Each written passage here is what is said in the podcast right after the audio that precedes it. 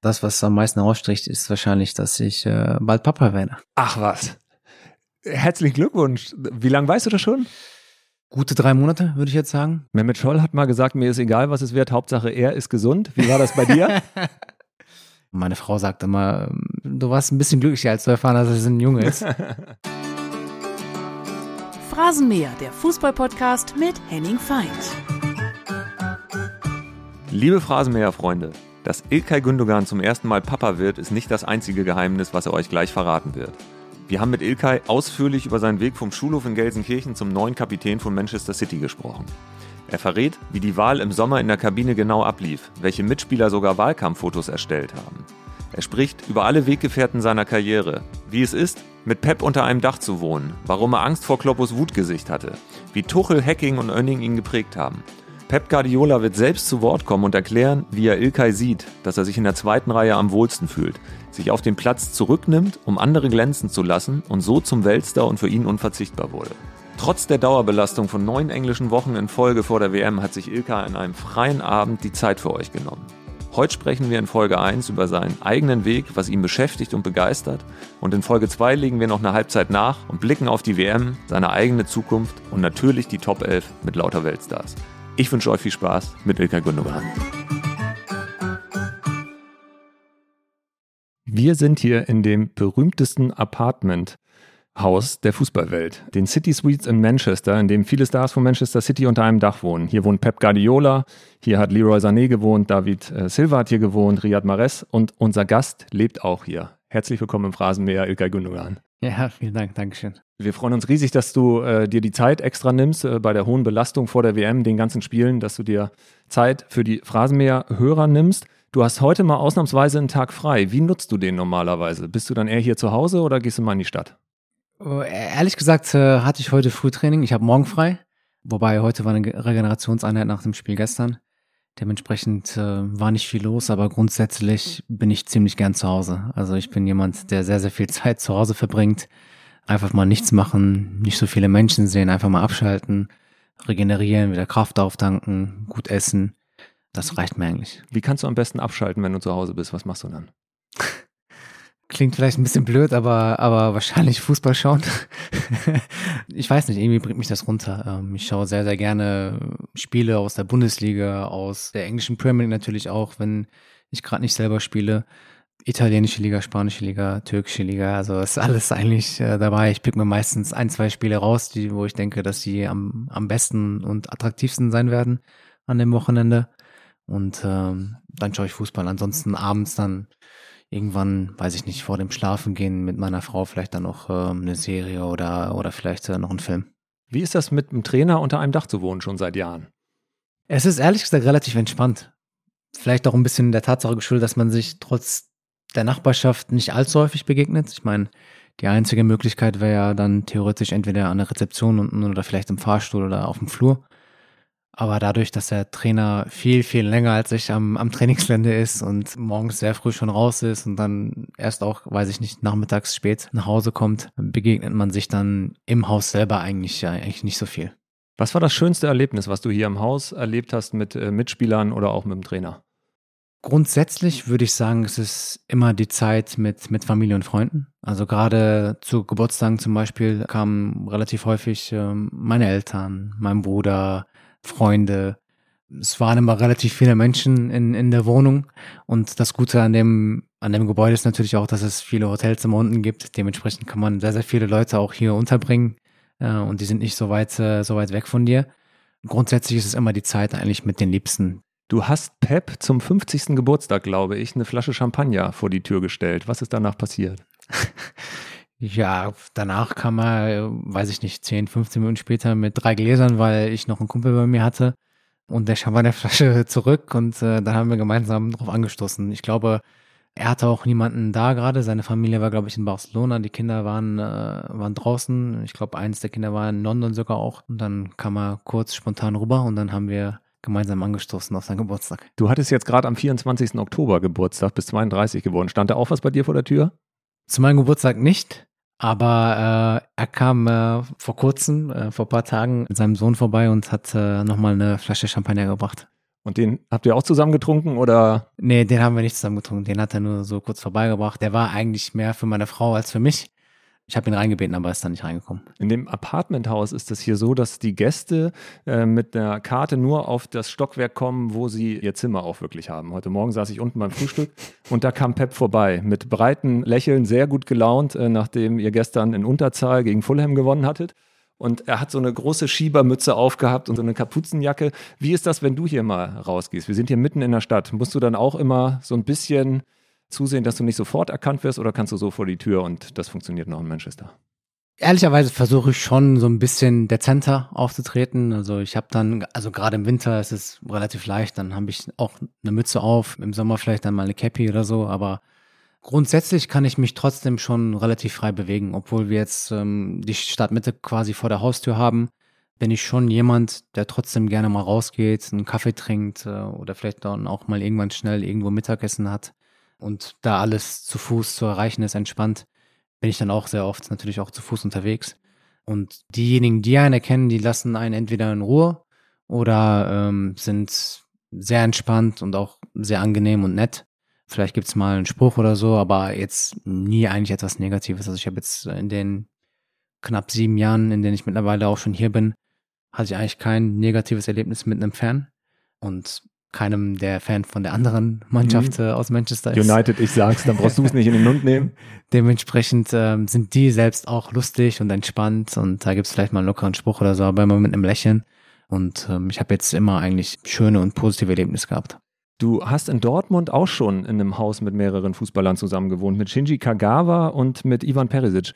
Da gab es so Fake-Klingelschilder. Was stand da äh, bei dir dran, damit die BVB-Fans nicht wissen, dass Ilkay Gündogan da wohnt? Ich bin mir nicht mehr 100% sicher, aber ich meine, bei mir stand Müller an der Türklingel. Was ganz witzig war, ähm, was aber auch gut war, ehrlich gesagt. Irgendwann hat, glaube ich, ein Fan mal herausgefunden, dass mhm. es ein Fake-Name ist mhm. und wusste, dass es einer von uns dreien ist und mhm. hat dann ab und zu geklingelt gehabt.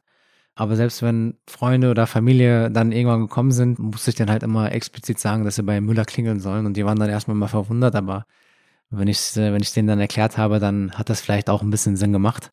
War eine ganz, ganz schöne, lustige Anekdote. Wo ging es wild dazu? Damals in Dortmund, in dem Haus, wo ihr alle gewohnt habt, oder hier? In Dortmund natürlich, weil da nicht der Trainer war.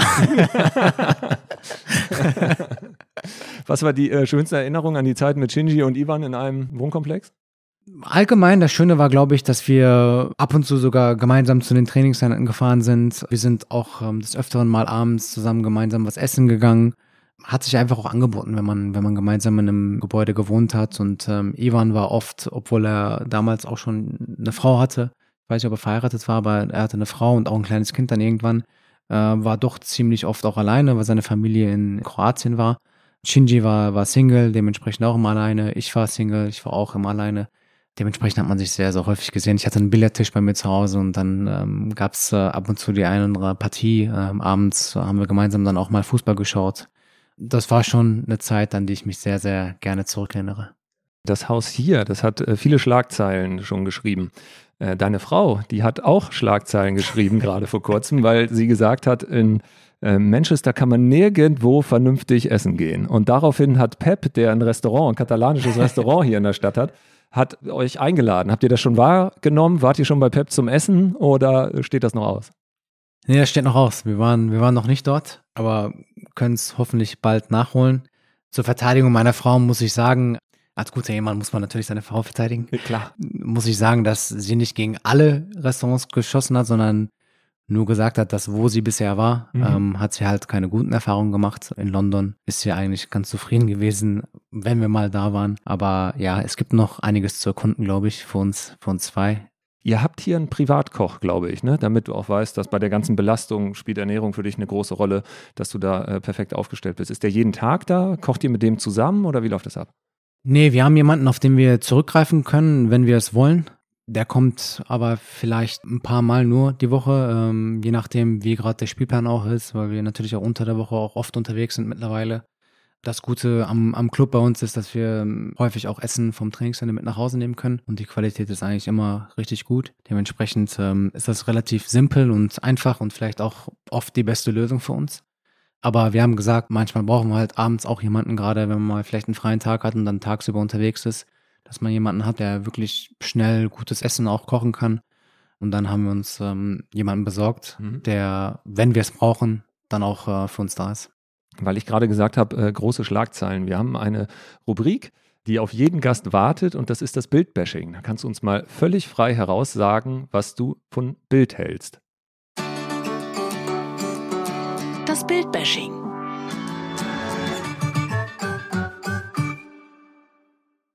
Ich darf Was hältst du vom Bild? Du kannst es uns jetzt so richtig besorgen. Zunächst mal informativ. Ich glaube, dass das zumindest aus meiner Erfahrung, aus meiner Sicht wahrscheinlich Deutschlands Nummer eins News-Nachricht ist, wo die meisten Menschen, glaube ich, drauf zurückgreifen. Ich muss gestehen, ich persönlich wahrscheinlich auch. Manchmal, klar, populistisch. Ich persönlich habe nicht immer positive Erfahrungen gemacht mit der Bild-Zeitung, aber doch auch viele schöne Erfahrungen gehabt und schöne Artikel auch über mich selbst gelesen über Fußball, über das, was ich geleistet habe auf dem Platz, was ich erreicht habe. Und dementsprechend, glaube ich, ist die Bildzeitung momentan aus Deutschland auch nicht, auch nicht wegzudenken. Welche Rolle haben die Bildnoten früher für dich als Spieler gespielt? Das heißt immer, ah, die, die Spieler gucken da gar nicht drauf. Dann habe ich aber aus Dortmund gehört, Mats Hummels kennt seinen Notenschnitt der letzten Saison halbwegs auswendig. Welche Rolle hat das für dich gespielt? Ja, ich glaube, Mats ist da ein bisschen spezieller als äh, vielleicht auch viele andere. Ich muss gestehen, dass am Anfang der Karriere, wenn man jung ist, wenn man gerade Profi geworden ist, schaut man natürlich drauf. Also das war bei mir genauso. Das war normal und ähm, viele haben sich vielleicht auch selbst darüber so ein bisschen identifiziert auch und ähm, ein Feedback bekommen, ähm, wie sie am Wochenende waren. Aber je erfahrener man wird, je älter man wird, desto besser kann man vielleicht auch sich selbst einschätzen, desto mehr weiß man, was gut und was schlecht war auf dem Platz. Und desto weniger schaut man wahrscheinlich auch drauf. Du hast eben gesagt, du liest Bild auch von hier aus. Also äh, hast du ein Bild Plus Abo und guckst dann hauptsächlich Sport oder äh, wie verfolgst du, ich was hab, Bild macht? Ich habe ein Bild Plus Abo und ähm, schaue Bundesliga Highlights. Habe erst vorhin noch äh, ein paar Highlights zu Hause geschaut, ehrlicherweise. Bayern und Dortmund vor allem. Mittlerweile braucht man das. wir haben äh, im Phrasenmäher für die ganzen Fragen, die gleich kommen, haben wir diese Hupe dabei. Und die Hupe darfst du dreimal einsetzen pro Folge, wenn du einfach auf eine Frage überhaupt keine Lust hast. Wenn du einfach sagst, nee, komm, möchte ich nicht darauf antworten, weiter geht's. Ich kann die genauso nutzen, wenn ich mit einer Antwort. Ich hätte schon vorher gebraucht, die Hupe. Bei welcher Frage hat sie eingesetzt? Vielleicht zu meiner Frau. ja, okay. Hätte ich sie nicht verteidigen müssen. Ich habe ich hab später noch eine Frage zu deiner Frau auf dem Zettel. Ich bin gespannt, ob du die Hupe dann einsetzt oder, oder nicht. Oh, okay. Bevor wir jetzt richtig loslegen, gibt es noch eine Rubrik, wo wir dich bitten, dass du uns etwas verrätst, was man vielleicht noch nicht über dich weiß.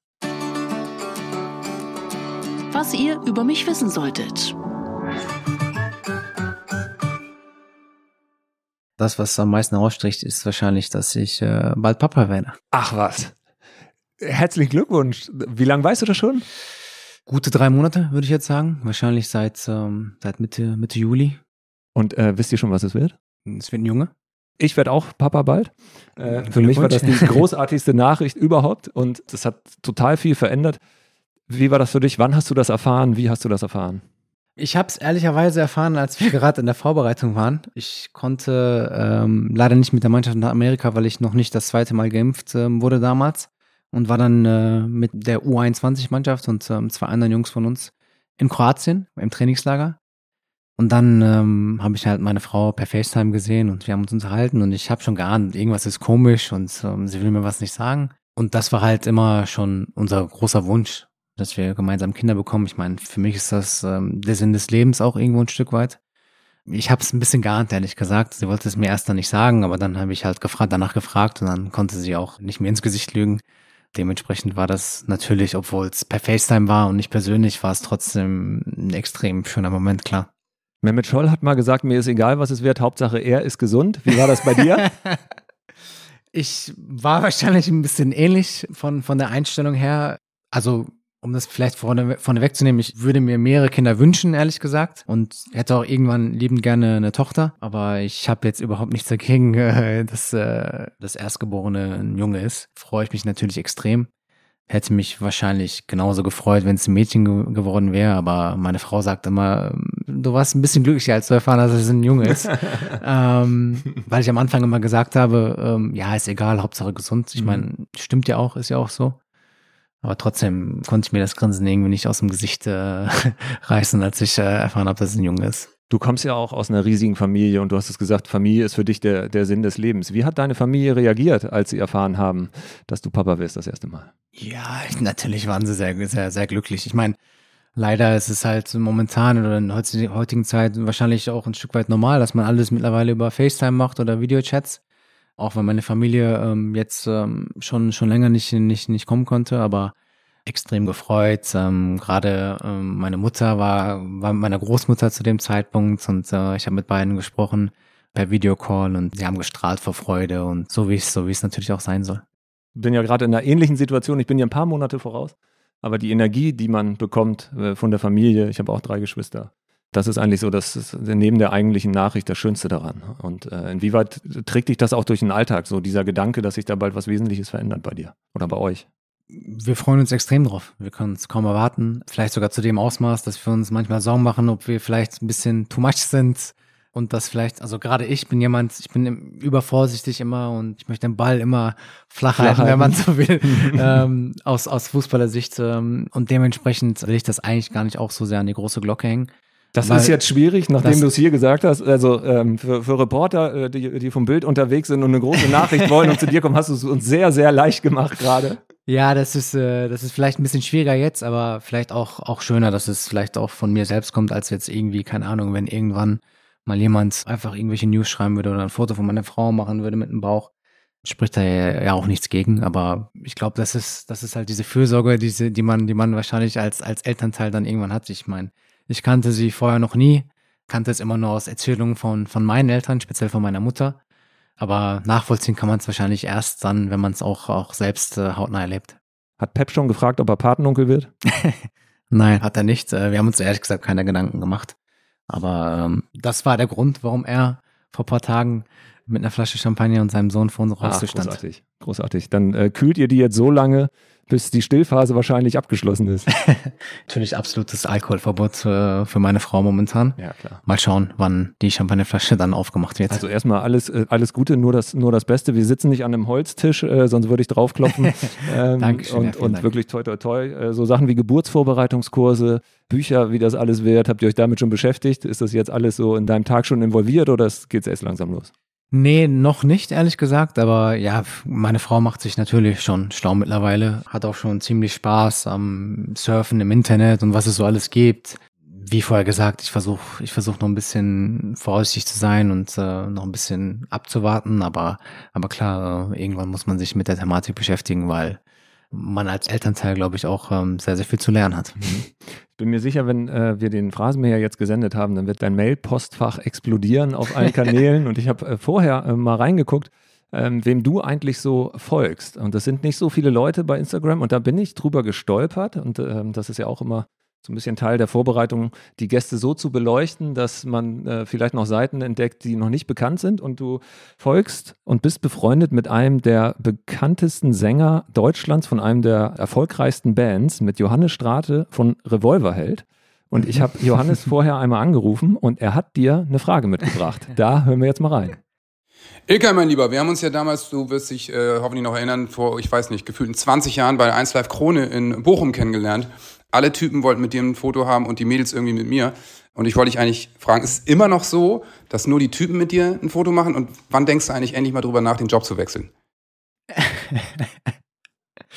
äh, ist tatsächlich wahrscheinlich zu 99 Prozent der Fälle immer noch so, dass eher Männer Fotos mit mir haben wollen, was meine Frau sehr gefällt, ehrlich gesagt.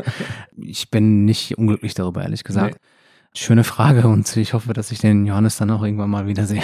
Johannes und die ganze Band, äh, die, die haben dich hier schon mal besucht und kennengelernt. Das war äh, der Musikpreis vom, von 1 Live. Mhm. Äh, ihr standet zusammen am Tresen mhm. und dann kamen tatsächlich so die Mädels zu ihm, wie er gerade beschrieben hat, die Jungs zu dir und irgendwann hast du ihn angeguckt und gesagt, irgendwie hast du den geileren Job, denn du darfst sogar noch Bier trinken und ich stehe hier mit Wasser.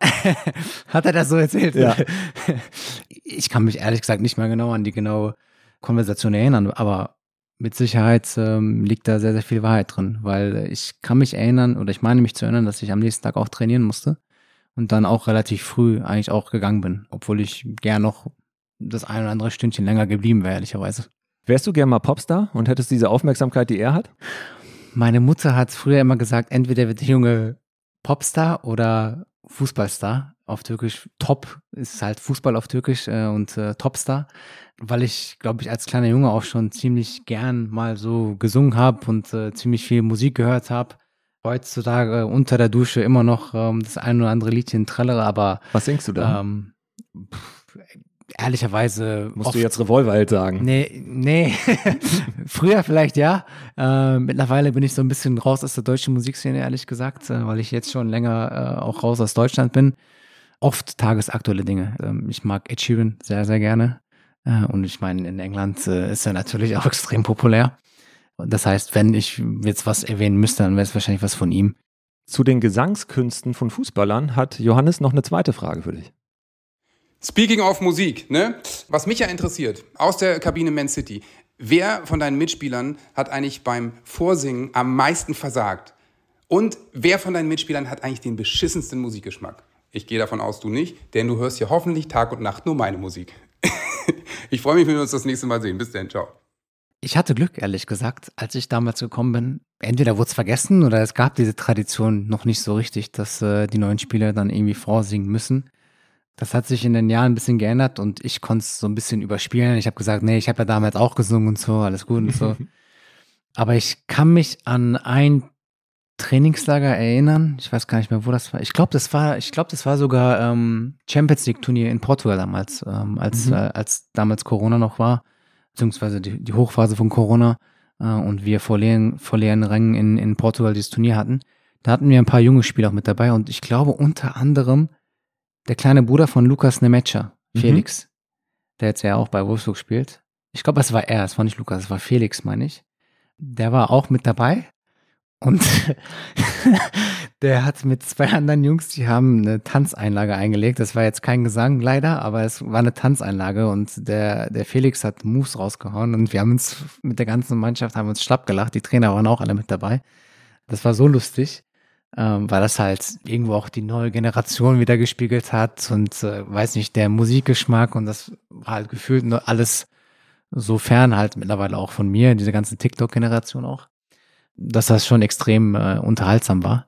Aber jetzt so an eine Gesangsanlage kann ich mich ehrlich gesagt von keinem Spieler erinnern, die jetzt richtig, richtig mies war. Und wer hat den Musikgeschmack, der am schlimmsten zu ertragen ist, wo alle sagen, oh Gott?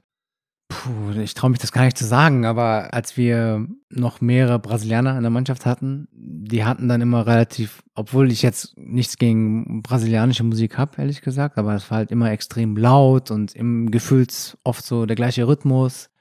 Und dann kamen die halt mit ihren Boxen im, überall hin, im, im Mannschaftsbus, in der Kabine, ähm, im Medizinraum manchmal, dass es vielleicht manchmal ein bisschen zu viel war. Mhm. Aber schlecht war er jetzt nicht, aber vielleicht manchmal ein bisschen zu viel, ein bisschen zu laut, wo man, wo man seine Ruhe nicht immer bekommen hat. Jo Johannes hat mir verraten, als wir telefoniert haben, dass das Unplugged-Album von Revolverheld, das hören die Kinder von Toni Kroos immer zum Einschlafen. Und er hat sich aber durchaus bereit erklärt, wenn ihr ein bisschen was Aggressives braucht, Musik vorm Spiel, er wäre bereit, äh, was zu schreiben, mit dem du dich dann äh, pushen kannst. Wird nur für mich sehr schwierig, das hier durchzusetzen. Gerade ähm, bei den Engländern mit Oasis, was bei uns natürlich in der Kabine Pflicht ist. Und ansonsten sind eigentlich unsere Zeugwerte, sind die, sind die DJs bei uns in der Kabine. Die haben dann immer so eine Playlist auf, auf Spotify, die auch ehrlicherweise immer extrem gut ist. Relativ viel Hausmusik. Wird nicht so leicht für mich, falls er es irgendwann vorhat zu machen. Und von Oasis läuft dann Wonderwall vorm Spiel in der Kabine? Ja, beim, beim Kommen in, ins Stadion ist das immer on. Ähm, und dann geht's relativ schnell rüber zu, zu Haus, zu was gerade so ein bisschen aktueller ist. Äh, aber ehrlicherweise auch ziemlich mein Geschmack. Man muss sich das, äh, finde ich, immer noch mal bewusst machen. Du bist der Kapitän von Manchester City, ein Deutscher, der Kapitän der größten Weltauswahl ist, die es im Fußball gibt. Verrat uns mal, wie wird man Kapitän? Es war eine Wahl der Mannschaft, aber wie läuft das ab? Viele kennen das aus der Kreisliga, aus der Bezirksliga oder von, von der Klassensprecherwahl. Da werden Zettel in ein Körbchen geschmissen und dann werden Strichlisten an der Tafel geführt. Wie ist das bei euch? Wie wurdest du zum Kapitän von Man City gewählt? Bei uns mittlerweile ein wenig fortgeschrittener, aber auch relativ simpel, ehrlich gesagt. Jemand, der bei uns äh, im IT-Bereich arbeitet, macht dann ähm, online, so ein Online-Formular quasi ready, wo man ankreuzen muss, beziehungsweise fünf, fünf Spieler, glaube ich, äh, anklicken muss, die man als, als die fünf Kapitäne haben will. Ich glaube, beim ersten muss man sogar also quasi schreiben, wen man als Hauptkapitän haben will und dann hat man die Möglichkeit, glaube ich, noch vier weitere Spieler anzuklicken, die man dann als weitere Kapitäne haben möchte. Und dann, wenn alle Spieler durch sind, äh, wird das ausgewertet. Früher war es noch der Fall bei uns äh, in den letzten drei, vier Jahren, dass äh, Staff-Mitglieder auch wählen durften. Dieses Jahr hat der Trainer gesagt, nein, wir machen nur Spieler diesmal. Und ja, ähm, dann wird es ausgewertet, dann äh, kommt das Ergebnis so zustande. Hast du Haus hoch gewonnen? Ich habe gehört, dass ich knapp gewonnen habe gegen Kevin de Bruyne. Ich weiß jetzt nicht, ähm, wie gut meine Quelle ist, ehrlich gesagt. Mhm. Aber mir wurde gesagt, dass es relativ knapp war. Aber grundsätzlich hätte, hätte es mich nicht gestört, wenn jetzt Kevin gewonnen hätte, weil ich glaube, wir zwei sind sogar auch die Spieler, die mittlerweile auch am längsten im Verein sind. Er, glaube ich, nur mal ein Jahr länger als ich. Und dementsprechend macht das natürlich auch Sinn, weil wir auch ein bisschen älter sind viel gesehen haben, vielleicht den Jüngeren auch viel mitgeben können. Aber grundsätzlich ist es natürlich etwas, was uns mit, mit Stolz erfüllt, ähm, was auch irgendwo vielleicht auch eine Auszeichnung nicht nur für uns als Fußballer, sondern auch für uns als, als Charaktere ist. Mhm. Hast du Wahlkampf gemacht oder haben die Jungs sich so gewählt? Nee, ich habe keinen Wahlkampf gemacht. Ich hatte nicht das Gefühl, dass es erstens notwendig war und zweitens auch meinem Charakter entspricht.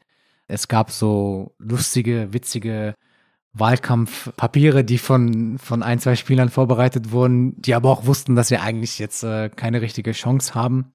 Aber eher so auf, auf die lustige Basis hinweg. Aber ja, grundsätzlich hat keiner Wahlkampf gemacht. Das, äh, also das wäre das wäre ein bisschen lächerlich gewesen, ehrlich gesagt. Welche Spieler waren das, die da versucht haben, ein paar Stimmen zu holen? Das ging, glaube ich, schon letztes Jahr los, dass äh, John Stones und Kyle Walker hatten so was vorbereitet. Das sind auch die zwei lustigsten Vögel, die wir eigentlich auch haben in der Mannschaft ähm, und die den einen, auf den einen oder anderen Spaß gerne anzusprechen sind. Ich kann mich an ein Bild von John Stones mit Daumen hoch in der Kabine erinnern. Man, Vote for Stones oder was stand drauf? Da stand äh, John Stones, äh, Man of the People, glaube ich. das war ganz lustig. Ähm, ja, aber alle anderen waren, waren ziemlich entspannt. Wir haben Pep Guardiola gefragt, was er von dir hält, wie er dich sieht und vor allem, was er auch glaubt, warum du zum Kapitän gewählt wurdest. Und da hören wir mal rein. He's a, an incredible football player, always grounded. So he's accepted the highlights for the other people. He likes to be in the second position and he's so intelligent. He can talk about life, world, what happened in Turkey, in Germany. He's so smart and have everything. That's why he was voted for his mates as a captain. Otherwise, could not be here. When I was in Bayern Munich, I saw for him in first in first years how good he is. We are incredible happy. Ich übersetze einmal eben ganz kurz. Ähm, die meisten werden es so verstanden haben, aber Pep sagt, Ilkay ist ein unglaublicher Fußballer, immer bodenständig. Er akzeptiert die Höhepunkte anderer Leute, mag es selbst in der zweiten Reihe zu stehen. Er ist so intelligent und smart. Man kann mit ihm übers Leben reden, was in der Welt passiert, in Deutschland, in der Türkei.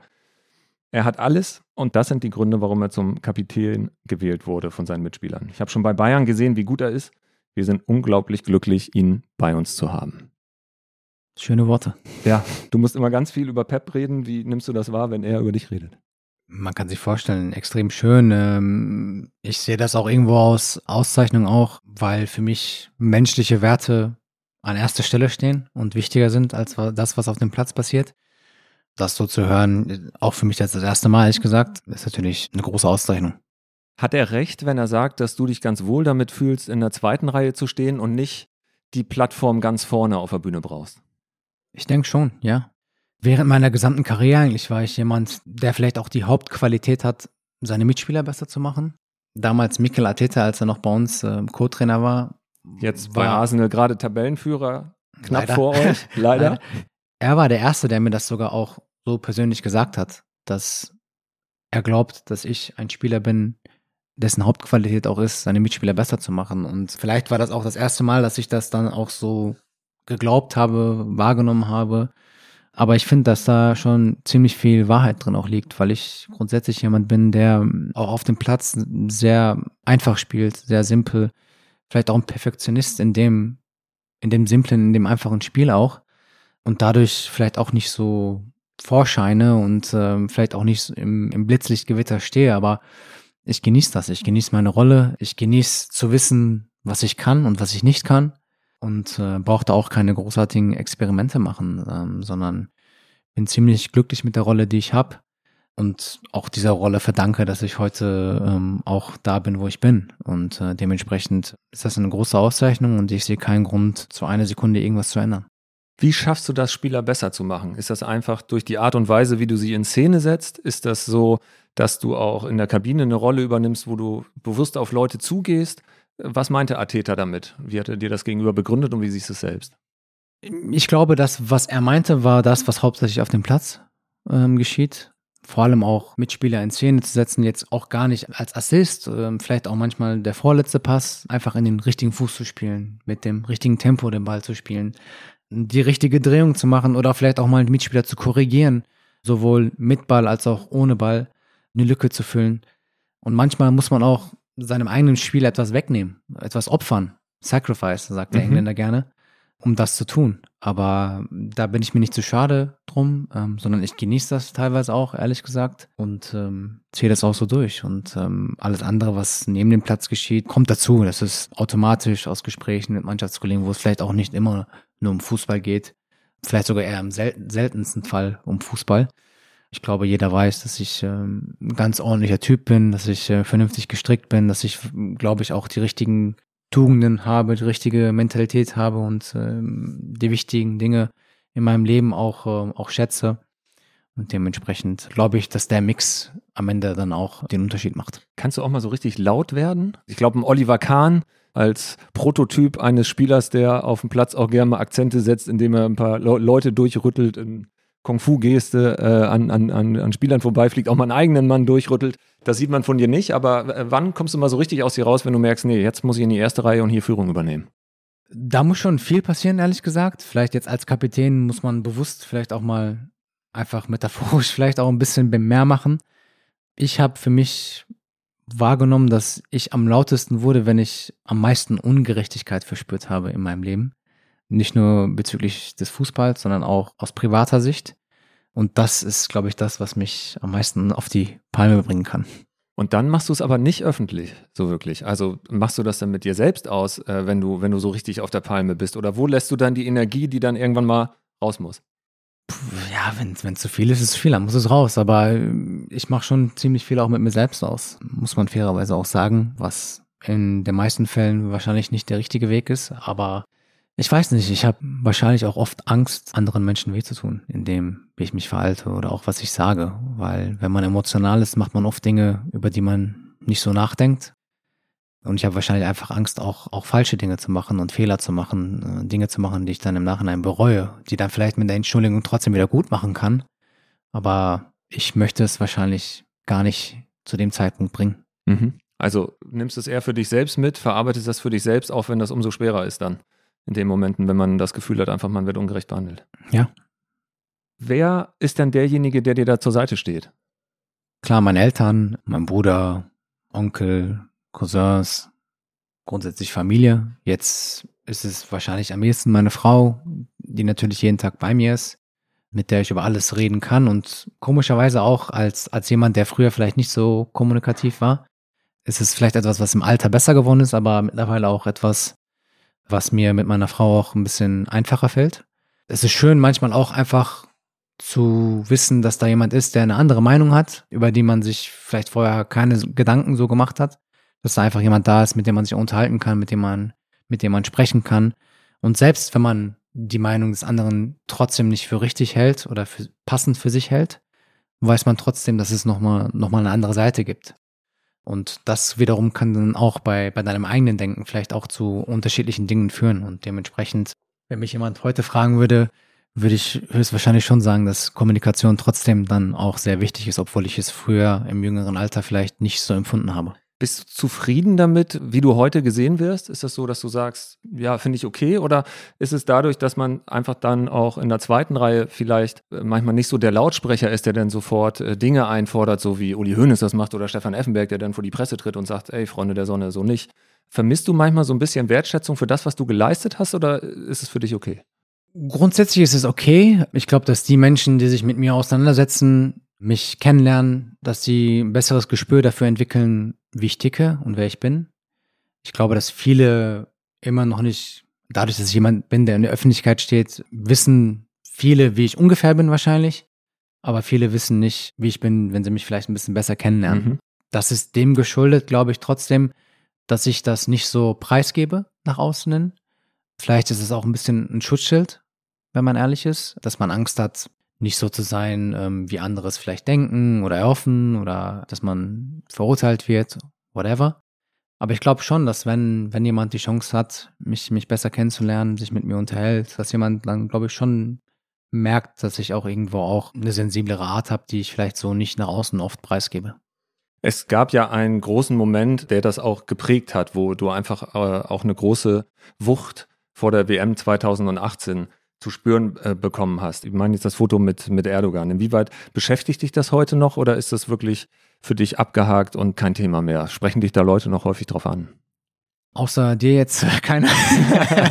nee, ehrlich gesagt war es jetzt gar kein Thema in den letzten Jahren. Klar, unmittelbar danach vielleicht irgendwo anders und man hat vielleicht so ein paar beunruhigende Momente gehabt, wenn man ins Stadion eingelaufen ist in Deutschland und wusste nicht, wie man sich so richtig verhalten sollte. Aber seit Jahren hat mich jetzt keiner mehr angesprochen. Ich glaube, das Thema ist erledigt. Ich glaube, dass man seine Lehren da daraus gezogen hat. Vielleicht auch nicht so das Ausmaß davon ähm, dann auch erwartet hat. Jetzt ähm, ist, es, ist es leichter nach vorne zu schauen und sich auf die Dinge zu konzentrieren, die, die im Wesentlichen wichtig sind. Wie sehr brauchst du auch den Support, rauszugehen und zu wissen, okay, du hast den Rückhalt der Leute? Auch gerade wenn du für die Nationalmannschaft spielst. Der ist unabdingbar. Also ich meine, das ist eigentlich das Wichtigste, weil man letztendlich, ich kenne ganz, ganz wenige Fußballer, die für sich selbst spielen. Die meisten spielen für die Familie, die Eltern, eine bestimmte Person, die Frau, die Kinder. Und ganz, ganz viele spielen auch für die Fans. Man kann sich vorstellen, wenn man ins Stadion einläuft, gerade ins eigene Stadion, dann will man den Support spüren. Dann will man wissen, dass äh, da tausend von Menschen nicht nur auf den Rängen, sondern auch zu Hause vom Bildschirm sitzen und dir die Daumen drücken und dir das Beste wünschen und dich supporten. Das ähm, ist das Schöne am Fußball. Für wen spielst du? Für Familie, für Menschen, die dazu beigetragen haben, dass ich mittlerweile auf dem Niveau spiele, auf dem ich spiele. Aber natürlich auch für die Menschen im Stadion, die Ekstase dort zu sehen. Also Gerade jetzt zum Beispiel, auch wenn man das Fulham-Spiel nimmt, die Atmosphäre im Stadion war, war unfassbar. Vielleicht auch einfach der Dramaturgie des, des Spiels geschuldet. Ihr habt äh, 1-0 geführt, dann äh, in der 25. Minute eine rote Karte gesehen, Ausgleich kassiert und dann fast 70 Minuten inklusive Überzahl, wirklich eine Wahnsinns-Energieleistung und am Ende in der 95. Happy End, Elfmeter, der eingewechselte Erling Haaland zum 2-1-Sieg ich glaube, dass das Publikum einfach gespürt hat, trotz einmal Unterzahl über, weiß ich nicht, 70 Minuten, die bessere Mannschaft wahrscheinlich gewesen, trotzdem alles versucht, um das Spiel zu gewinnen und dann wirklich in allerletzter Minute dann das Spiel so zu entscheiden. Das führt natürlich dann auch oft dazu, dass äh, auch im Stadion außergewöhnliche Dinge passieren und die Stimmung auch dementsprechend außergewöhnlich ist.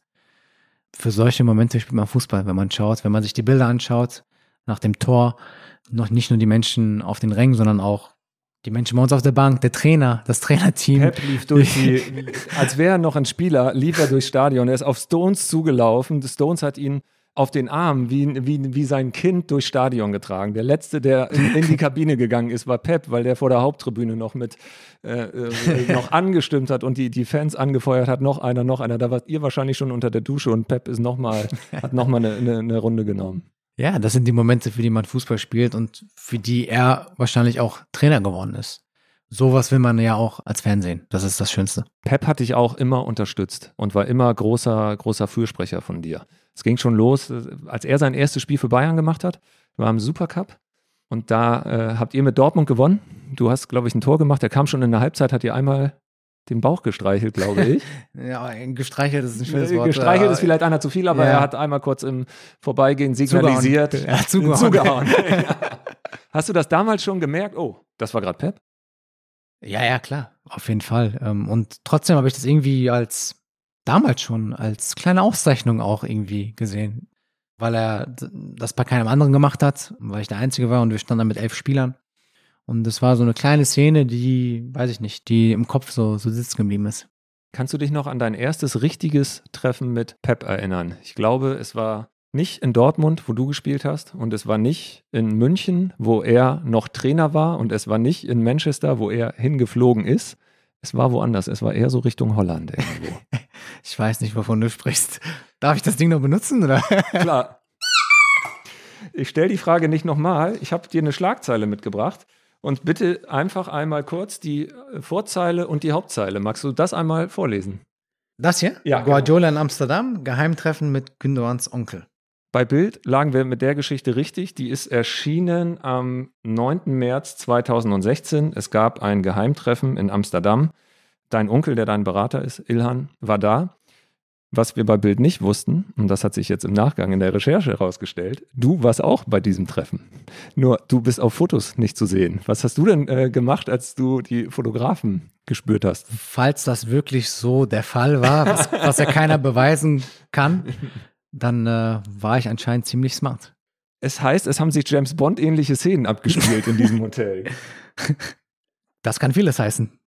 Magst du verraten, ob du durch den Keller oder durch die Küche das Hotel verlassen hast?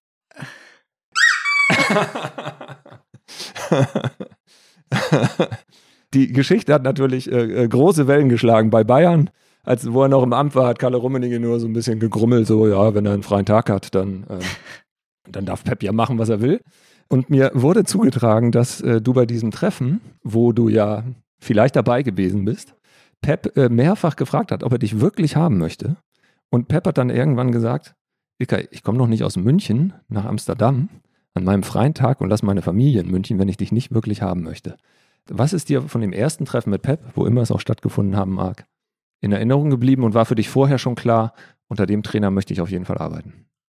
Also das erste Gespräch, was ich, was ich mit, mit, mit Pep hatte, egal wann es war, aber klar, mhm. ähm, als Spieler willst du natürlich schon irgendwo ein Gespür dafür entwickeln, wie sehr will ein Trainer dich haben. Gefühlt heutzutage gibt es ja so viele Gerüchte und es gibt Spieler, die mit unzähligen Mannschaften in Verbindung gebracht werden.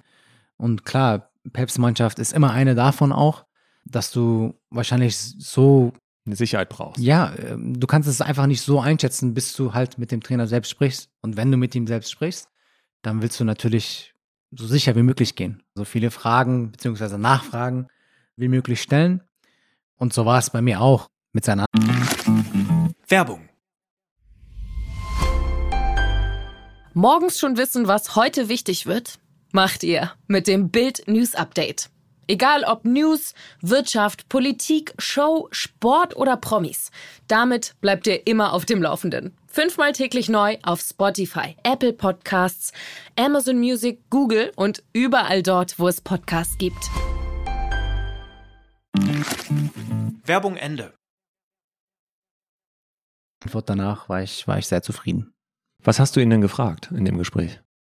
Wie er mich sieht, auf welche Position er mich sieht, tatsächlich, wie sehr er mich haben will, wie er seine Mannschaften spielen lassen möchte. Vieles davon wusste ich ja schon. Ähm, ich, ich habe gegen die Bayern mehrmals selbst gespielt und äh, immer wieder auch gespürt, wie schwer es ist, gegen, gegen seine Mannschaften zu spielen. Ich habe sein Barcelona, wo er, wo er damals auch Trainer war und, glaube ich, alles gewonnen hat, fast jedes Mal im Fernsehen live sehen wollen und es genossen, jedes Mal.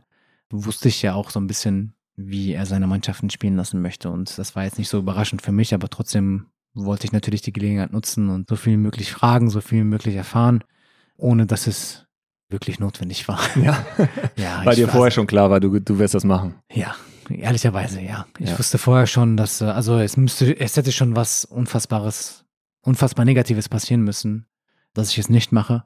Mir war vorher eigentlich schon zu 99 Prozent klar, dass ich das machen möchte. Ich kann äh, verstehen, warum du es trotzdem mit einer Gewissheit auch erfahren wolltest, dass er dich wirklich will, denn es hat mal ein anderes Gespräch gegeben. Da hast du auch mit Vereinsvertretern zusammengesessen und warst eigentlich schon bereit zu unterschreiben. Und dann hat sich das ein bisschen rausgezögert und am Ende hat der Wechsel äh, nicht geklappt. Aber über den HSV reden wir später noch. Da kommen wir später zu. Wir bleiben noch ein bisschen bei Pep Guardiola und haben eine Frage von Hansi Flick an dich. Hallo Ilkay. Du spielst jetzt in der siebten Saison unter Pep Guardiola bei Manchester City. Ich schätze Pep sehr, das weißt du. Ich weiß aber auch, dass er ein sehr intensiver Trainer ist. Mich würde interessieren, wie hat sich seine Idee vom Fußball in diesen sieben Jahren verändert und vor allen Dingen, wie ist die Zusammenarbeit mit dir als Führungsspieler und Kapitän dieser Mannschaft? Sehr gute Frage. Aber was erwartet man, was erwartet man sonst von Hansi? Dieses typische Tiki-Taka, was man vielleicht oder gerade aus, aus Barcelona-Zeiten kannte, was es vielleicht auch oft bei Bayern gab, gab es bei uns nicht so wirklich, ehrlich gesagt, nie so richtig. Ich glaube, die ersten ein, zwei Jahre war, war Pep auch ziemlich damit beschäftigt, den Kader ein wenig aufzufrischen, sich die Spieler auch zu holen, die wirklich zu 100 Prozent zu ihm passen und trotzdem parallel dazu seinen Stil vom, vom Fußball auch durchzusetzen. Und ich glaube, gerade im ersten Jahr hat man gemerkt, dass wir, dass wir damit Probleme hatten. Trotzdem hat er es irgendwann geschafft, dass es Klick gemacht hat. Und ich kann mich an ein Gespräch mit ihm erinnern.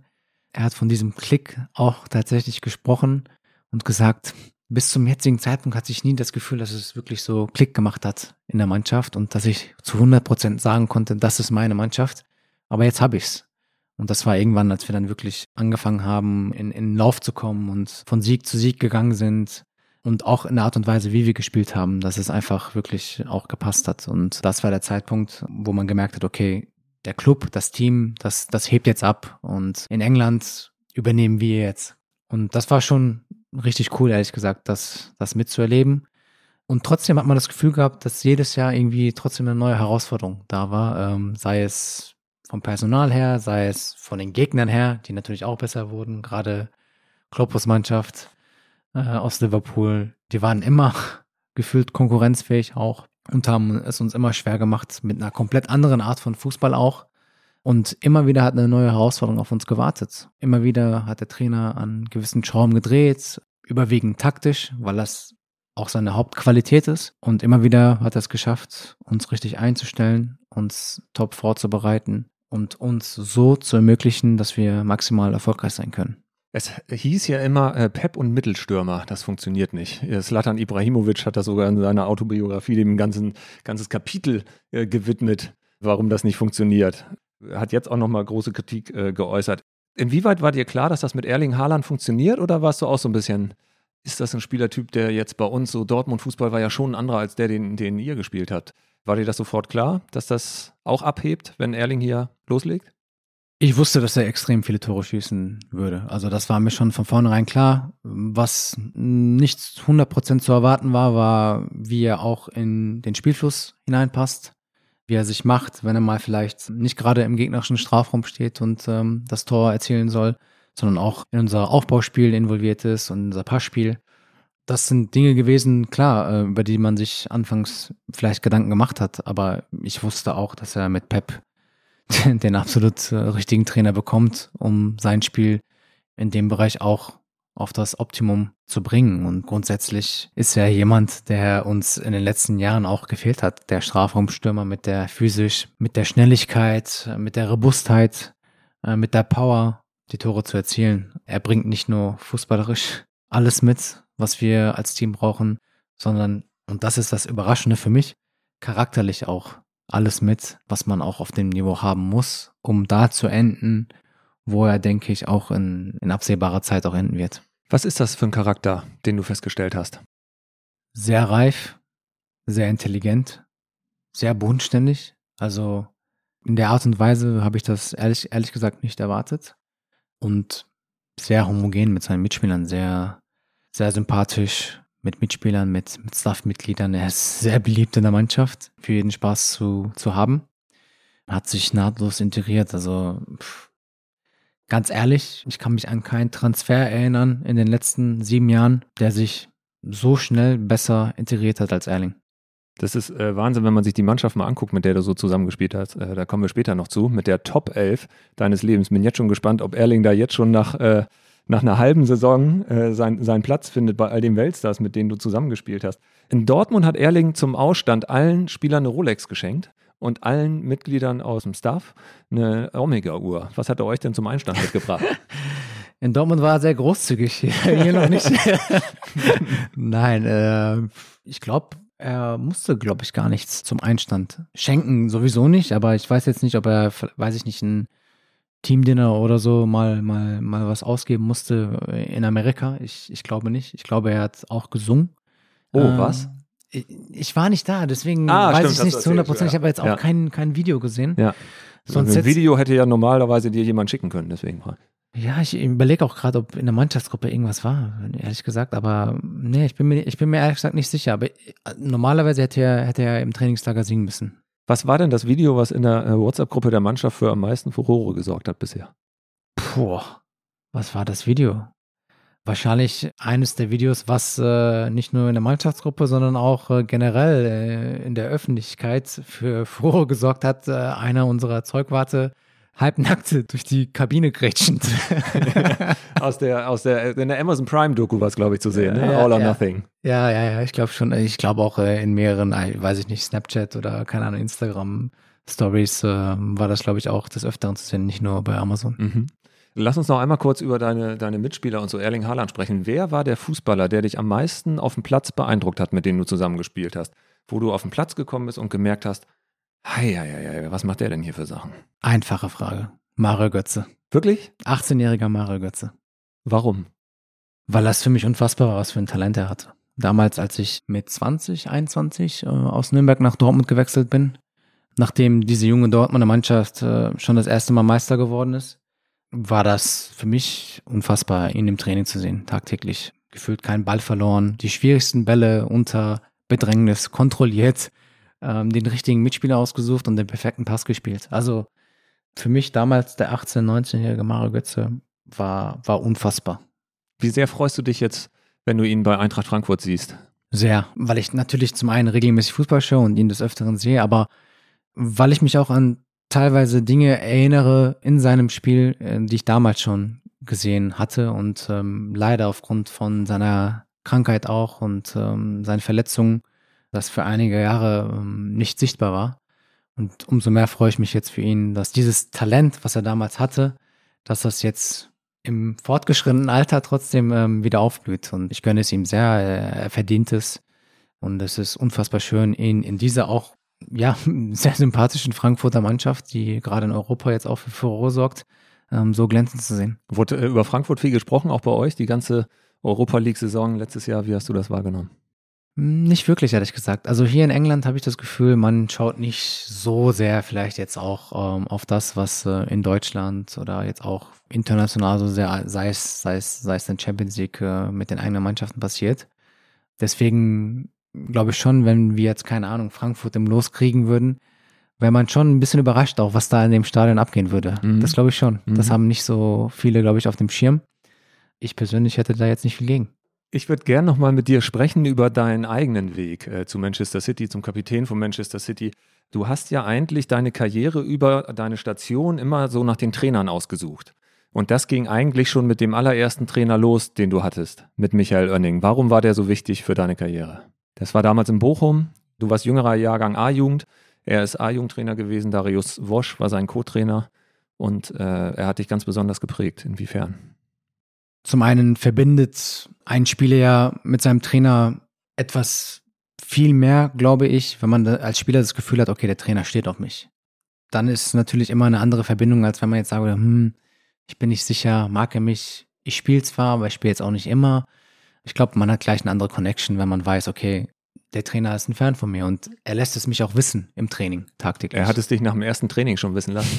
ja, ja, wenn man so will, ja. Wie war das? Ich kann mich nicht mehr hundertprozentig erinnern, aber nach dem ersten Training, wir sind vom Platz runter und auf dem Weg hat er schon zu mir gesagt, ich weiß nicht mehr, was da genau Wortlaut war, aber du musst irgendwann in der Bundesliga spielen. Also so, so auf Du dem bist Profi, hat er gesagt. Ja, ja. Und ich war damals, ich glaube, ich war 17, Mhm. ähm, wenn ich mich richtig erinnere. Und hatte noch kein Training mit, heutzutage mit 17 trainiert man ja schon oder mit 16 teilweise auch mit den Profis auch ab und zu. Und ich habe, damals war das halt nicht der Fall. Ich habe noch keinen gemeinsamen Nenner mit, mit, mit, mit Profifußball überhaupt gehabt. Und dementsprechend war das für mich natürlich schon so wow und äh, beeindruckend. Und ich hatte große Augen und so. Und so hat das Ganze eigentlich angefangen. Und dann ist die A-Jugendsaison eigentlich auch ja, sehr gut für mich verlaufen. Ähm, zumindest das halbe Jahr, wo er dann auch da war. Und dann ist er, glaube ich, nach sechs Monaten ähm, Nach ist Nürnberg? Er, ist er nach Nürnberg gegangen. Co-Trainer mit äh, Thomas, von Hesen. Genau. Man hat auch vergessen, dass Thomas von Hesen mal Cheftrainer in Nürnberg war, aber da so ist er rübergegangen. Genau, so ist er rübergegangen als sein Co-Trainer und ich glaube, nicht mal einen Monat ist vergangen und er, er wollte mich schon holen. Also er hat schon gesagt, dass er mich rüberholen will. Ich war sehr traurig, als er gegangen ist damals, weil ich das Gefühl hatte, okay, einer meiner Förderer ist jetzt weg. Mhm. Also eigentlich war mein Ziel auch irgendwie in Bochum den, den Durchbruch zu schaffen und da Profi zu werden. Ich habe dann sogar auch mit, mit der Profimannschaft irgendwann angefangen zu trainieren vom VfL und wollte dann trotzdem nach Nürnberg. Das hatte aber noch einen anderen Grund, warum du damals nach Nürnberg wolltest. Das hatte einen weiteren Grund, ähm, der war nämlich die Schule. Ich wollte mein Abi noch zu Ende machen. Ich war in der 11. Klasse damals, habe äh, das halbe Jahr gemacht gehabt, habe dann beim VfL Bochum gesagt, dass ich sehr gerne meine Schule zu Ende machen wollen würde und habe gefragt, wie die sich das vorstellen, weil das mit Profifußball ja nicht so leicht zu vereinbaren ist. Und ähm, ehrlicherweise hatten die Bochumer damals keinen so richtigen Plan. Und der damalige Cheftrainer war auch kein großer Fan davon, dass ich äh, nach wie vor noch in die Schule gehen wollte. Er hat dich gefragt, du musst dich entscheiden, Ilkay, ob du Profi oder Professor werden willst. ähm, Marcel Koller war das damals. Ja. Und dann war für mich die Entscheidung relativ einfach. Ich habe von, von Kind auf von meinen Eltern immer wieder mit, mitgegeben bekommen, dass die Schule die Priorität ist und zumindest sie zu Ende zu machen, so gut wie möglich zu Ende zu machen, ist der Priorität. Und ich habe das meinen Eltern damals auch versprochen wollte ich zum einen das Versprechen halten, aber auch zum anderen für mich selbst auch als Absicherung die Schule zu Ende machen und mein Abi machen. Und ich habe nicht äh, elfeinhalb Jahre umsonst geschuftet, um dann, um dann irgendwie abzubrechen, mhm. Fachabi zu haben und dann aufzuhören, sondern mir war es irgendwann auch wichtig, das zu Ende zu bringen. Und dann ähm, kam halt der SFC Nürnberg mit einem ziemlich guten Plan, Vielleicht auch mit dem Vorteil, dass es dort schon so ein, so ein System gab mit der Eliteschule des, des Fußballs. Die Bertolt Brecht Schule.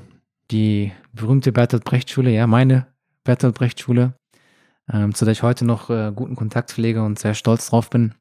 Es war trotzdem nicht einfach, aber es hat sehr, sehr viel Spaß gemacht und wenn ich jetzt zurückschaue, erfüllt es mich mit Stolz auch irgendwo, nicht nur die Schule zu Ende gemacht zu haben, sondern auch die Menschen, die mich dort unterstützt haben, auch kennengelernt zu haben große Dankbarkeit auch dem ersten FC Nürnberg gegenüber und der Bertolt Brecht Schule gegenüber, dass das so gut harmoniert hat und äh, dass wir das so gut durchziehen konnten. Hat Michael Oenning dir mal erzählt, wie er durchgeboxt hat, dass er dich nach Nürnberg bekommt? Nicht, dass ich mich erinnere. Ich habe mit ihm telefoniert im Vorgespräch und er hat mir verraten, dass es äh, folgendermaßen war.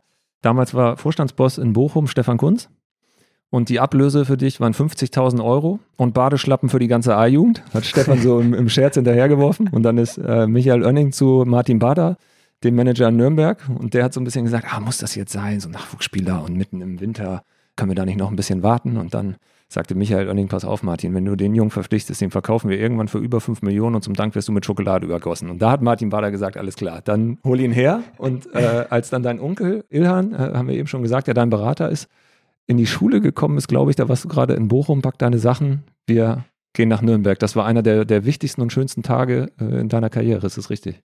Das ist fast richtig, abgesehen davon, dass meine Schule in Gelsenkirchen war. Ah, okay. Äh, ich war ja. noch in Gelsenkirchen in der Schule, ja. äh, am Schalker Gymnasium damals, äh, mhm. mit meinen besten Kumpels auch. Ich glaube, das war der letzte Tag des Transferfensters, glaube ich. Und ich habe eigentlich auch gar nicht mehr damit gerechnet. Und irgendwann war dann große Pause. Und dann war ich auf dem Schulhof mit meinen, meinen Kumpels. Und dann habe ich ein Auto in der Ferne gesehen und ich dachte mir, hä, das Auto kennst du doch irgendwoher. Da habe ich irgendwann gesehen, dass das Auto meines Onkels ist. Und dann war ich mir nicht so richtig sicher, okay, was macht er jetzt hier? Ich habe natürlich irgendwo gehofft. Dann habe ich ihn aussteigen sehen und aus der Ferne, aus 100 Metern, weiß ich nicht, 150 Metern, ist halt immer näher gekommen. Und je näher er kam, desto realer wurde, wurde mein Traum, wenn man es so will. Und dann kam er und äh, stand da vor mir und gesagt, pack deine Sachen. Und dann äh, sind wir kurz zur Schulleiterin gegangen, haben ihr erklärt, was vorgeht. Die Schule wusste so ein bisschen, dass ich immer wieder mal auch mit der Profimannschaft unterwegs war. Ich brauchte dafür spezielle Entschuldigungen auch. Mhm. Ja, relativ schnell ähm, sind wir dann raus zur Schule. Ich bin dann nach Hause. Ich habe dann den Rest des Tages meine Sachen gepackt. Und äh, am nächsten Morgen sind wir, glaube ich, um 6 Uhr morgens damals äh, losgefahren nach Nürnberg. Du hast gesagt äh, vor kurzem im Interview mit dem DFB-Journal, dass eigentlich die Startzeit in Nürnberg mit die glücklichste Zeit deiner Karriere war. Warum? Weil die Kameradschaft einfach anders war damals. Wir waren eine sehr junge Mannschaft, gespickt mit älteren, erfahreneren Spielern. So richtig alte Schule auch mit einem Raphael Schäfer, Raphael Schäfer. mit einem Andreas Wolf, Javier Pinola damals, der argentinische Hengst, wenn man so will, der extrem viel Temperament hatte und noch der eine oder andere. Und äh, dann gab es halt diese paar Leihspieler, die wir immer wieder mal hatten, mhm. aus Leverkusen, aus Stuttgart, Master Risse damals beim ersten Jahr mit einem Stefan Kiesling, Jens Hegeler, Julian Schieber, Mehmet Ekici irgendwann. Mhm. Und dann war ich natürlich auch da und wir waren echt eine junge Truppe, die sogar auch einen eigenen Kinoabend hatte jede Woche und äh, dann sind wir teilweise mit sieben, acht, neun, zehn Spielern donnerstags immer abends ins, ins Kino gegangen, auch so zum Mittagessen getroffen.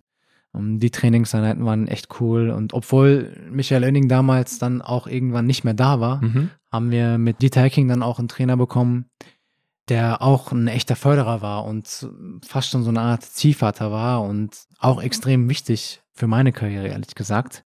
Bei dem ich vielleicht auch gerade in der Anfangszeit ein bisschen Probleme hatte, aber dann auch irgendwann richtig gut zurechtgekommen bin. Und der war so halt diese autoritäre Person, vor der man extrem Respekt hatte, aber trotzdem auch irgendwie dann wie so ein Kumpel auch. Also er war echt ein toller Mix. Ich erinnere mich einfach unfassbar gerne an diese, an diese Zeit zurück und möchte sie auch nicht missen.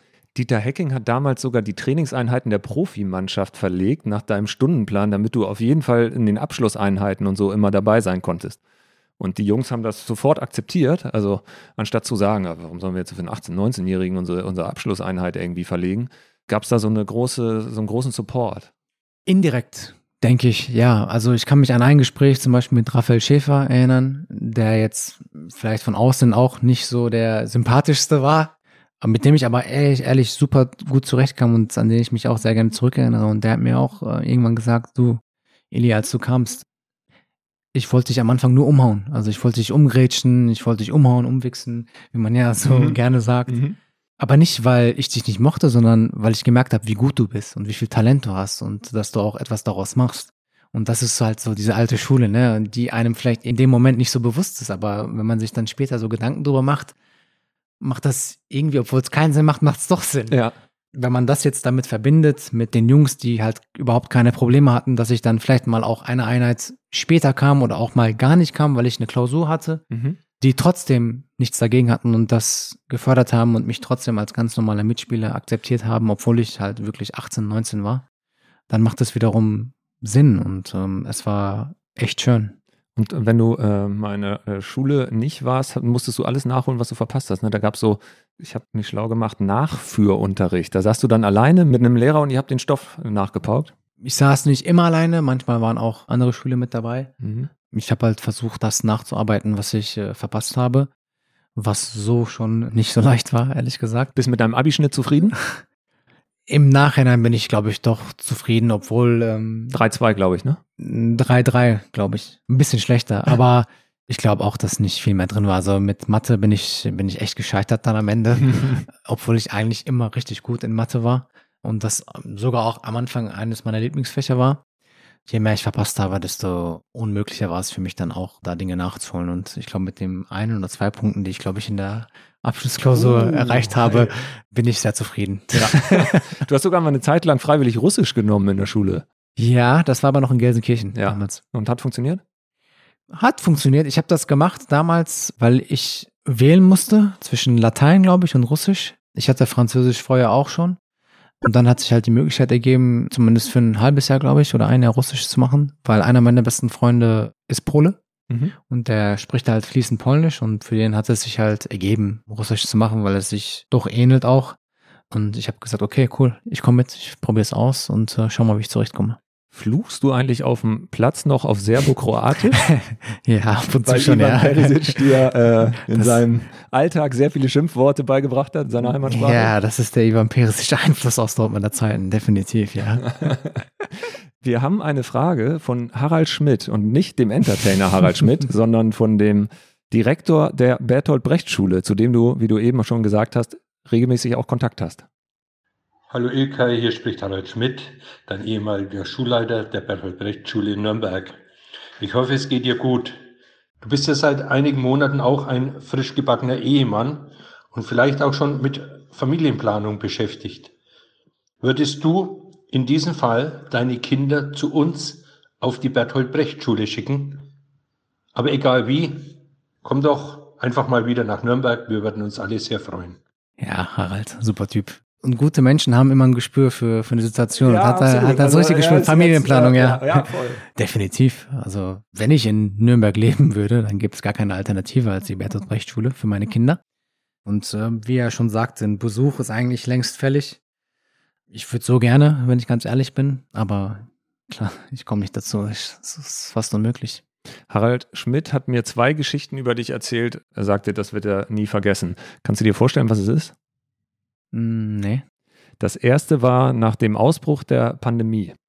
Da hast du mitbekommen, dass die Intensivpflegekräfte am Klinikum in Nürnberg total über dem Limit waren. Und dann hast du über Harald versucht zu helfen. Was ist dann passiert? Ich weiß gar nicht mehr, was es genau war, ehrlich gesagt. Aber klar, man kann sich vorstellen, wenn eine Pandemie ausbricht, gibt's überall Not. Und dann gibt's überall Dinge, die man supporten kann. Und so wie es für jeden Menschen normal ist, macht man Dinge, mit denen man sich identifizieren kann. Ich habe von der Problematik äh, mitbekommen äh, mit den Intensivpflegekräften dort in, in, in Nürnberg. Es gab eine weitere Problematik in Gelsenkirchen zum Beispiel, ähm, wo wir auch geholfen haben. Es gab Dinge in der Türkei, es gab Dinge hier in Manchester. Und das waren alles natürlich Dinge, die wir gemacht haben, weil ich mich persönlich damit identifizieren kann, weil ich persönlich Historie habe, weil ich Dinge an den Orten erlebt habe, die für mich überwiegend unfassbar schön waren. Und für mich gab es nichts Besseres, als genau an diesen Stellen helfen zu können. In Nürnberg war das so, dass die eigentlich nur nach einer Kaffeemaschine gefragt haben, nach einer neuen Kaffeemaschine für die Station. Und du hast dann noch, äh, glaube ich, unter anderem Wellnessgutscheine für jeden der Pfleger noch mit draufgepackt, damit die auch mal die Möglichkeit haben, einmal irgendwie Energie zu tanken. Die zweite Geschichte, die Harald Schmidt erzählt hat, war, dass vor kurzem eine Gruppe, glaube ich, aus einer Behindertenwerkstatt oder aus einer Behinderteneinrichtung hier unterwegs war. Die wollten gerne mal ein Training gucken und du hast denen dann Tickets besorgt und hast sie alle eingeladen zum Spiel von City. Sind das so Momente, die dich glücklicher machen, als wenn du neben Johannes Strate stehst und die ganzen Mädels würden beim 1 Live, bei der 1 Live Krone bei dir Schlange stehen und nach, nach Selfies fragen? Ah, Ziehst du da mehr Energie raus? Ja, das ist eine einfache Frage, natürlich, selbstverständlich. Ich meine, das sind äh, Menschen, mit denen ich unfassbar viele positive Erlebnisse teile, denen gegenüber ich sehr dankbar bin, wenn diese Menschen nicht mal nach etwas fragen, weil viele fragen ja nicht mal wirklich nach mhm. etwas, die wirklich Gutes für dich wollen, sondern wenn man mal mitbekommt gewisse Dinge, versucht man diesen speziellen Menschen Dinge zu ermöglichen. Ich glaube, Haralds Tochter damals war, glaube ich, in dieser Gruppe mit dabei, die, die nach Liverpool gereist ist.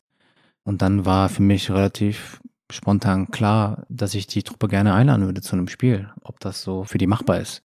Und wir haben das relativ problemlos hinbekommen, sodass ich hoffe, dass zum einen die Gruppe ein schönes Erlebnis hatte, als auch ich irgendwo auch das Gefühl hatte, okay, für Harald sehr, sehr gerne.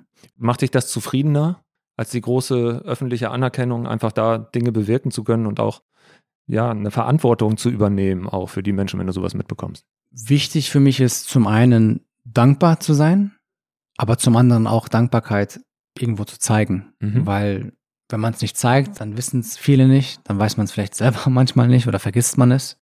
Ich finde generell, dass ich ein sehr, sehr privilegierter Mensch bin und dass mir viele Türen geöffnet worden sind in meiner Vergangenheit, von denen ich niemals geträumt hätte, dass sie mir irgendwann offen stehen. Und Dinge, die einem am Herzen liegen, sollte man auch unterstützen und wertschätzen. Und das ist immer, glaube ich, eine sehr schöne Erinnerung. Mhm.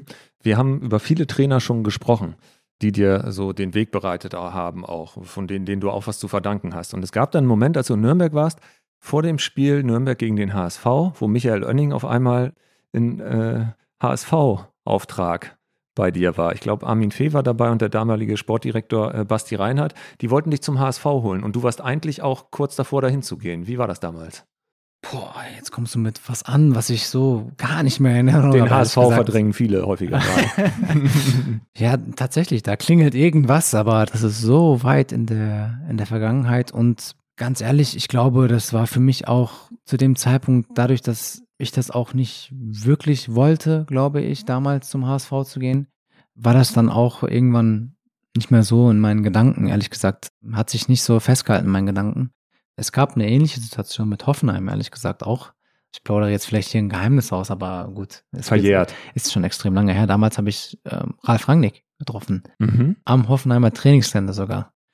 Ich wusste vom Interesse von Hoffenheim auch, das war, glaube ich, ein halbes Jahr vor Dortmund wo die TSG mich kaufen wollte und dann, glaube ich, nochmal ein Jahr zurückverleihen wollte an, an, an Nürnberg, was ja eigentlich heutzutage auch ein gängiges Modell ist, kam dann für mich auch nicht wirklich in Frage und dann irgendwann kam Gott sei Dank auch Dortmund, was ich am Anfang vielleicht für so groß empfunden habe. Die waren gerade Meister? Die waren gerade Meister. 2011? Ich habe mit Kloppo telefoniert. Ich hatte sogar auch eine, eine kleine Fußverletzung damals noch, wo es ein kleines Fragezeichen gibt, auch ob ich vielleicht den Medizintest auch bestehe.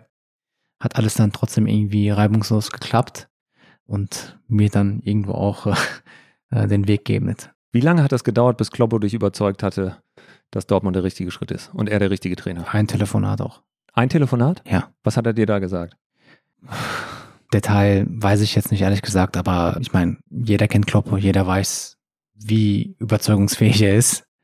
Und für mich war halt Jürgen Klopp, ne? Also für mich war es halt was ganz, ganz Besonderes, mit ihm überhaupt zu telefonieren und dann ähm, mir so zu präsentieren, wie sehr er mich haben will, dass Nuri Schein auch in dem Jahr auch gehen wird und dass dadurch halt diese Lücke entsteht, die er mit mir sehr, sehr gerne füllen wollen würde. Es hat halt einfach alles wirklich richtig gut gepasst und ähm, ich meine, Kloppo ist heute noch wahrscheinlich einer der sympathischsten Trainer, die ich jemals hatte mit sehr, sehr viel Charme. Und Kennst du jemanden, der so Leute für sich begeistern kann oder Leute so begeistern kann, der diese Gabe hat, so Feuer zu entfachen? Hm, ich glaube nicht, ehrlich gesagt, obwohl ich mit Kluppe jetzt auch nicht überwiegend nur positive Gespräche hatte, sondern auch mal ein, zwei Mal geknallt hat. Nimm uns mal mit. Wann hat's geknallt? ich kann mich an zwei Dinge erinnern. Einmal ein bisschen mehr, einmal ein bisschen weniger. Das bisschen weniger war, als ich damals ihm gesagt habe, dass ich meinen Vertrag nicht verlängern will. da ein bisschen weniger, da hat er es nicht so wirklich verstanden. War das vor deiner äh, Langverletzung oder war das danach? Das muss davor gewesen sein. Das du war hattest davor. dann eine Rückenverletzung. Und, Das war davor, ähm, ja. Es ging dann um die Frage, okay, wie lange bleibst du in Dortmund? Ich glaube, so der Ursprungsplan war, wäre die Verletzung nicht gekommen, so 2014 nach der WM ein neues Abenteuer zu suchen. Ja, wir haben damals auch mit Dortmund, auch als ich damals unterschrieben habe, haben wir immer gesagt, dass falls man mal irgendwann auseinandergeht, dass beide Seiten davon profitieren sollten. Mhm. Zum einen, dass ich kriege, was ich bekomme, aber auch zum anderen, dass, dass, Dortmund die nötige Ablöse bekommt und ähm, da auch äh, mit einem guten Geschäft dann auch natürlich das Ganze abschließen kann. Und das war auch der Grund, warum ich zweimal meinen Vertrag jeweils um ein Jahr verlängert habe, weil ich auch zu meinem Wort stehen wollte. Klar war ich vielleicht nicht in der günstigsten Position, um meinen Vertrag zu verlängern, weil ich auch verletzt war. Mhm. Das war von Anfang an immer eigentlich klar. Um zurück zu Kloppe zu kommen. Warum er sauer war. Bei dem Gespräch hat er es halt einfach nicht verstanden, warum ich halt nicht verlängern wollte, warum ich ein neues Abenteuer will und warum ich weg will. Aber für mich war dann irgendwie klar, okay, ich würde gerne mal Ausland, die Erfahrung würde ich gerne mal machen. Und da gab es halt dieses Gedankenspiel bei mir. Und da hatten wir halt ein Gespräch. Das andere, das Unangenehmere war, als ich einmal eine Oberschenkelverletzung hatte und am nächsten Tag war Training. Ich habe ein Training, eine Oberschenkel, einen Schlag in den Oberschenkel bekommen. Dann war am nächsten Tag wieder Training und ich habe halt den Physios nicht Bescheid gegeben, habe es vergessen und normalerweise Musste man, wenn man so kleine Wehwehchen hatte, das vorab anmelden. Genau. Du musstest den Physios oder dem Doc Bescheid sagen und dementsprechend auch vorher zum Training kommen. Eine halbe Stunde, glaube ich, oder Stunde vorher, um dich behandeln zu lassen und zu gucken, ob du trainieren kannst, auch für die Trainingsplanung. Und ich habe es nicht gemacht, bin zu dem Zeitpunkt gekommen, wo man halt als normaler Spieler hätte kommen sollen. Und dann habe ich mich behandeln lassen, habe angefangen, Behandlung zu bekommen und der Physio hat gemerkt, hm, ist nicht so gut, fühlt sich nicht so gut an. Und ich habe mich auch nicht so gut gefühlt, ehrlich gesagt. Und dann hat er gesagt, ich glaube, ich muss hoch, ich muss zu Kloppe, ich muss ihm zumindest sagen, dass du dich nicht gut fühlst und wir würden dich auch ungern trainieren lassen wollen. Und dann ist er hoch und ich habe schon geahnt, ehrlich gesagt. Gleich kommt er ich, runter. ich wusste schon, was passiert. Und dann kam er an und hat, dann ging die Tür nur auf und dann stand er da und hat mich einfach nur angeguckt, erstmal ein paar Sekunden und meinte, was ist los? Und dann habe ich gesagt, ja, ich habe ein bisschen Schmerzen, aber es ist okay, ich kann trainieren, habe ich gesagt. Wollte ein bisschen besänftigen. Und dann hat er halt angefangen, so ein bisschen lauter zu werden und gesagt, ob ich spinne und halt in seiner emotionalen Art, warum ich nicht früher da gewesen wäre und dies und hat halt die Tür zugeknallt und ist gegangen. Das war so das Wutgesicht, was man manchmal vom Spielfeldrand kennt. Das Ja. hast du da auch kennengelernt? Ja, das habe ich zum ersten Mal so in der Art und Weise auch kennengelernt, ehrlich gesagt. Und hatte auch ein bisschen Angst davor. Ja, kann Also ich verstehen. Also wenn Kloppo sein Wutgesicht zeigt, hätte ich auch Angst. Ja, ich hatte Angst und habe dann den Physio bzw. den Doktor überzeugen können, zu trainieren trotzdem, halt rauszugehen äh, wenigstens. Und auf dem Weg raus zum Training kam Kloppo halt und hat mich halt in den Arm genommen und hat mir halt erklärt, warum er sauer war. Hat sich sogar, glaube ich, auch entschuldigt, dass er ein bisschen lauter geworden ist. Und das war halt auch was, was er konnte. Ne? Also wenn er gemerkt hat, er hat aus Emotionen heraus, hat er etwas nicht ganz so richtig gemacht, dann war er auch in der Lage zu sagen, okay, das war nicht gut von mir, das war nicht in Ordnung, aber ich will nur, dass du verstehst, warum, warum ich äh, das gemacht habe. Ich will nur dein Bestes auch. Und äh, das war dann am Ende doch ein schöner Moment, als er mich dann in den Arm genommen hat und mir das Ganze erklärt hat. Und ich habe dann, glaube ich, das Warmachen mitgemacht und bin dann raus und dann war auch alles okay, Gott sei Dank. Ich konnte auch spielen am, Mhm. am, am Wochenende. Ist alles gut verlaufen, aber das ist schon ein prägender Moment gewesen, der, der einem in Gedanken bleibt. Wenn man euch so sieht, auch jetzt, ihr habt ja viele Spiele gegeneinander, hat man immer das Gefühl, es ist eher ein freundschaftliches Verhältnis als ein Trainer-Spieler-Verhältnis. Ist das so? Würdest du Jürgen mittlerweile als, als Freund auch bezeichnen? Wenn er es akzeptiert, ja, definitiv.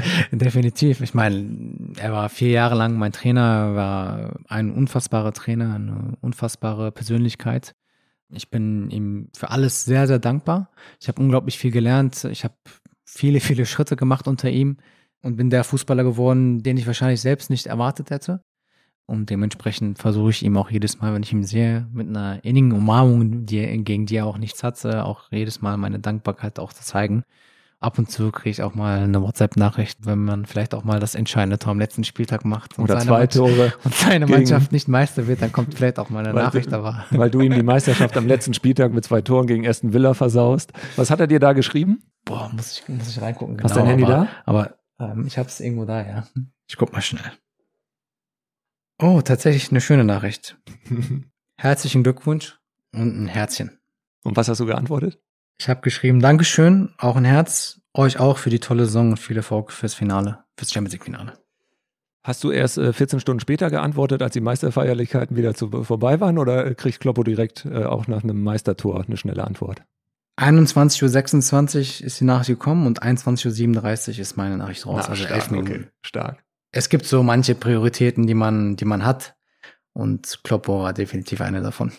Wie verfolgst du das jetzt, wenn du auch mitbekommst, wie er leidet? Liverpool spielt gerade keine äh, gute Saison und es kostet unheimlich viel Energie, äh, jetzt sich in die WM-Pause fast schon zu retten, um dann einmal kurz durchzuatmen. Wie verfolgst du das, wenn du siehst, dass Kloppo leidet?